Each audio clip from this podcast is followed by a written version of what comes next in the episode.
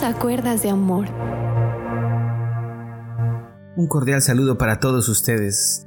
Queremos saludar a nuestra población colombiana, que nos ha abierto las puertas de su casa para escuchar este bello programa. Son muchísimas las ciudades donde nos están escuchando, que no podría nombrarlas en este momento, pero es en Colombia donde está el mayor número de oyentes, con un porcentaje del 51% de la totalidad mundial Gracias, muchas gracias por estar con cuerdas de amor, por escogernos.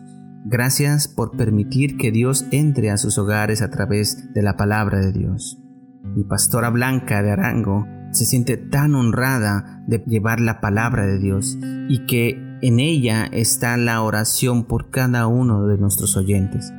Bueno, continuamos con este importante tema sobre las finanzas personales y familiares y para este caso se tiene el tema del ahorro de dinero. El problema del ahorro es la falta de disciplina y por eso es que tenemos un fracaso económico a largo plazo. Usted lo puede remontar en su casa y es cuando éramos niños. No sé para ustedes, pero para mí sí fue ese caso. Y es que en la casa nos tenían una alcancía representada en un marranito, en un chanchito, y uno iba y lo y ahorraba. Pero ¿qué pasaba en diciembre? Tomábamos un martillo y le figuraba al pobre marranito, ¡pum!, la partida para luego ir y gastarnos en mecato, en compras y demás cosas. El problema de esa metodología es que eso también lleva a ser remontado a los tiempos actuales en cada una de nuestras vidas. Usted se imagina que ese dinero que se ahorró durante un año se hubiera puesto en un CDT en diciembre, ¿sí? a término de un año, y que nuevamente comenzamos en enero para luego llegar a diciembre y en vez de sacarlo para gastarlo, ese CDT y los ahorros, se hubiera retirado el CDT, los intereses y adicionalmente se vuelve y se incluyen los ahorros que tuvieron en ese año, significa que tienes tres valores económicos que lo suman nuevamente para otro CDT al próximo año, para luego volver y revertirlo con intereses ganándolos constantemente, así durante 10 o 20 años. ¿Usted se imagina en qué cifra iría ese dinero al día de hoy? ¿Usted se imagina el legado financiero que les deja a sus generaciones por ese simple hecho? Para este audio tomaremos el ejemplo de José.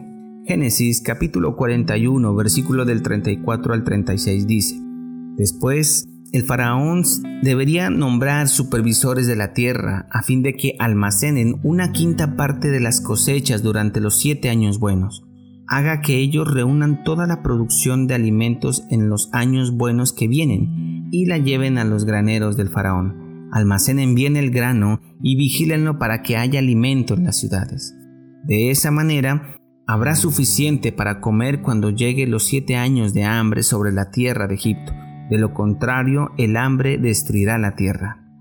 Dios le da a Faraón dos sueños muy similares que José interpreta con el mismo significado. Siete años de abundancia llegarán a la tierra de Egipto y seguidos por siete años de hambre. Faraón lo pone a José a cargo de todo el país. De acuerdo a esta administración, el país es puesto a trabajar de inmediato, ahorrando grano, de ahí que se presume que salieron los mejores sistemas de riego en las cosechas, y los recursos durante los siete años de abundancia fueron almacenados se empieza a trabajar diligentemente en el presente para ahorrar para el futuro. Se aprovecha favorablemente los siete años de abundancia hasta el inicio de los siete años de hambruna y donde el mundo fue golpeado. Él hizo caso al panorama puesto por el Señor y se preparó de acuerdo a la sabiduría que Dios le había dado. José sacrificó algo de la comodidad a corto plazo para las necesidades al futuro. Probablemente no estaba comiendo de los manjares de Egipto durante estos siete años de abundancia, con el fin de ahorrar cada elemento que fuese necesario para más adelante. Este es un perfecto ejemplo de la fiel preparación. Es posible que no sepamos lo que vendrán en los próximos años o en los próximos días, pero siempre podemos ser fieles para prepararnos para lo inesperado. Y en este medio, sin tener aires apocalípticos, ¿qué tal el Señor nos esté advirtiendo a cada uno de los que estamos oyendo que debemos prepararnos, porque pueden venir tiempos aún más difíciles que el que acabamos de pasar. Así que prepárate económicamente para lo que pueda venir. Tengo que poner en una advertencia antes de este consejo personal. Es lo mismo que pasaba con el apóstol Pablo cuando él decía, yo les aconsejo, mas no el Señor. Y lo mismo estoy haciendo en este momento. He dicho anteriormente que los colegios y las universidades preparan buenos profesionales para ser empleados, pero no los preparan para la verdad de la vida, el cómo ahorrar, el cómo hacer un presupuesto familiar, el cómo disminuir los gastos y aspectos de las finanzas para ser positivamente libres económicamente. Por eso, los voy a remitir a un libro, porque no puedo abordar este tema en, su totalidad de una forma completa y es que realmente no es el enfoque de cuerdas de amor. Nuestra lucha no es contra carne ni sangre. Así lo dicen las escrituras. Para este factor económico existen seminarios, cursos y capacitaciones que tienen un costo, porque lo bueno, escúchame bien, lo bueno no es gratis, siempre tiene un valor por invertir, para que les den las herramientas que reactiven la mentalidad financiera. Por eso, anota este libro, Cómpralo en original si se te es posible. Invierte, pero te quiero recordar, en estos libros son materialistas, nos permiten manejar el dinero de una forma poderosa, sea cual sea la cuantía que estés ganando. Puede ser 5 mil pesos diarios, como pueden ser 500 mil pesos diarios. Pero si tú lees un capítulo de este libro, comprométete a que por cada capítulo leído leerás tres capítulos de la Biblia porque debe ser más en nosotros lo espiritual que lo material. Recuerda, ninguno puede servir a dos señores, porque aborrecerá al uno y amará al otro, o estimará al uno y menospreciará al otro. No podéis servir a Dios y a las riquezas. Eso se lee en Mateo capítulo 6 versículo 24. El libro que es muy reconocido y muy antiguo se llama El hombre más rico de Babilonia pero todo gurú de la economía lo recomienda, así que a leerlo, porque para este camino a la prosperidad financiera se trata no de hacer las cosas que nos gustan, sino hacer lo que más nos conviene, y eso tiene que ver con la lectura. Entonces, ¿cómo ahorrar? ¿Cómo puedo hacerlo? ¿Qué tengo que hacer para poder lograr tener ahorros? Lo primero es minimizar las deudas. Debemos estar libres de esa atadura para poder salir libres de ellos o por lo menos amortiguarlas con abonos que permitan abrir la bendición en tu hogar. Si tú tienes deudas anteriores en otras ciudades, busca la manera de poder pagarlas de tal forma que no haya nada que decir de ti. ¿Cuál es el consejo de consejos en el área financiera? Y es no gastar más de lo que se gana. Con este simple hecho, te aseguras una vida financiera positiva por muchos años. También tienes que pagarte a ti mismo. Siempre debes de ahorrar el 10% de tus ingresos como mínimo. De entrada, inmediatamente cuando te llega tu ingreso, debes pagarte a ti mismo haciendo un ahorro, una cuantía para ti. Y eso debe ser almacenado en una cuenta bancaria distinta o en el sector donde tú lo, almacenas, pero que no sea tan fácil su acceso, pues si está a la mano, te aseguro que ese dinero no durará mucho tiempo. Nunca presumas que este buen tiempo el cual puedes estar pasando es para siempre. Hay que tener siempre la precaución y estar preparado para los momentos difíciles. Algo muy importante, y de pronto va a ser un poquito más énfasis en ello, y es disminuir los gastos al máximo. ¿No te has preguntado a veces por qué gastas tanto? En cierto momento, leyendo un libro, encontré una pequeña ilustración donde una enfermera tenía buenos ingresos económicos, pero resulta que al día 20, 21 del mes siguiente ya no tenía dinero. Todo se le iba como si fuese agua entre las manos. Y resulta que haciendo una evaluación de su vida se dio cuenta que cuando era niña se le fue enseñado unos parámetros que los llevó a su vida actual. Resulta que cuando ella escuchaba el sonido de una campanita de un carro de paletas, inmediatamente ella lo asociaba con diversión y alegría. Entonces cuando sonaba esa campanita, se dirigía a donde la mamá y le decía a la mamá, mamá, eh, ¿me puedes regalar por favor 500 pesos que vale un helado? La mamá, el primer error que se enseña en esta ilustración es que le decía, no, No, mi amor, tú sabes que yo no manejo el dinero, el que maneja el dinero es tu papá. Lo primero, entonces, es que se enseña que la mujer no es eh, importante, digamos, en el proceso financiero. Por eso era delegado al padre. Entonces la niña iba donde el papá y le decía, papá, ¿me regalas 500 eh, que es para comprar un helado? Entonces el papá, con el fin de que ella aprendiera a ahorrar, le daba mil pesos.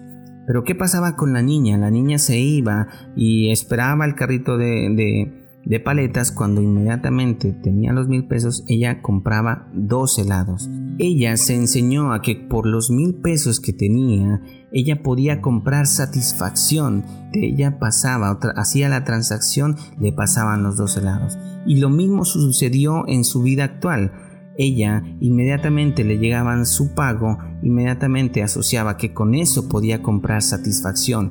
Entonces, ¿qué pasaba? Se iba al centro comercial, se compraba la chaqueta número uno, eh, la chaqueta tenía que hacer juego con, la, con el bolso, tenía que hacer eh, juego con los zapatos y indistintamente empezaba a hacer gastos que al final se daba cuenta ya no tenía dinero. Muchos de los que estamos escuchando este ejemplo nos podemos encontrar en esa posición. Resulta que podemos estar gastando más de lo que nosotros estamos ganando.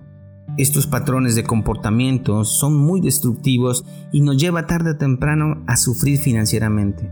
Consulta en Internet lo que corresponde a los denominados gastos hormiga, que son pequeños gastos que se hacen todos los días y que se suman una gran cantidad de dinero cuando tú lo haces la sumatoria en el año.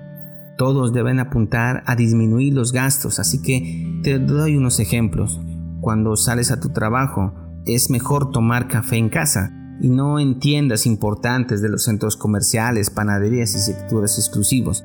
El gimnasio puede ser la tarifa que estás pagando eh, mensualmente cuando tus llegadas son 5 o 6 veces, cuando existen mejores métodos de ejercicio que pueden haber en casa o puedes salir a trotar o en bicicleta. También puedes optimizar el uso en casa del consumo de agua, de energía y de alimentos que pueden disminuir tus gastos y que esos gastos, ese ahorro puede significar un valor importante. Controlar las compras compulsivas es lo primero que ves y lo que deseas y lo que compras. Cuando pagas eh, servicios de televisión y a veces solamente lo usas una y escasamente dos veces en la semana, entonces tienes que replantear esos gastos. Las salidas nocturnas con amigos, compañeros y demás, hay que tener cuidado en los gastos por ese tipo de orden social. Recordemos lo que dice la palabra de Dios en Proverbios capítulo 6 versículo 6 dice, Tú, holgazán, aprende una lección de las hormigas, aprende de lo que hacen y hazte sabio, a pesar de que no tienen príncipe, ni gobernador, ni líder que las haga trabajar, se esfuerzan todo el verano juntando alimento para el invierno. Dios nos pone como ejemplo a un ser tan pequeño que ahorrar en verano para tener un buen invierno. Hay una frase de Warren Buffett que aconseja lo siguiente, antes de que compres algo, piensa, ¿qué pasaría si no lo compro? Si la respuesta es nada, mejor no lo compres. Un ejemplo de lo que dice Warren son los celulares inteligentes. Existen unos celulares que cuestan de 4 a 5 millones de pesos, pero si lo que necesitas, las necesidades que tienes de un celular, lo puedes resolver con un celular de un millón de pesos. Es simple lógica. Todo lo que ahorro debe apuntar a un mejoramiento significativo de la familia, ya sea para compra de una casa o de un activo. Recuerdan que les conté en audios anteriores que compré el jardín infantil por unas tarjetas de crédito y por un ahorro que tenía de 5 millones de pesos que me sirvieron para comprar ese activo que era el jardín. Si no los hubiera tenido, me hubiera sido mucho más difícil tomar la decisión de comprarlo. No podemos invertir nuestros ahorros en algo que no sume valor. Por ejemplo, muchas personas ahorran e inmediatamente se compran un carro o una moto, y aunque parecen ser necesarios, no es el destino adecuado para el crecimiento económico de un hogar. Hay una frase que dice, Dios tiene la parte más difícil del negocio. ¿Qué tal si en vez de sembrar la semilla, tuviera usted que hacer que el árbol crezca? Eso sí es como para desvelarse por la noche tratando de resolver ese problema. Tú tienes a Dios en tu corazón, así que empieza a trabajar por lo que es bueno. Este es un pincelazo muy importante para el tema que viene más adelante sobre el tema de las inversiones y lo que significa el emprendimiento. Así que te espero en el próximo capítulo. Que el Señor te bendiga, que el Señor te guarde.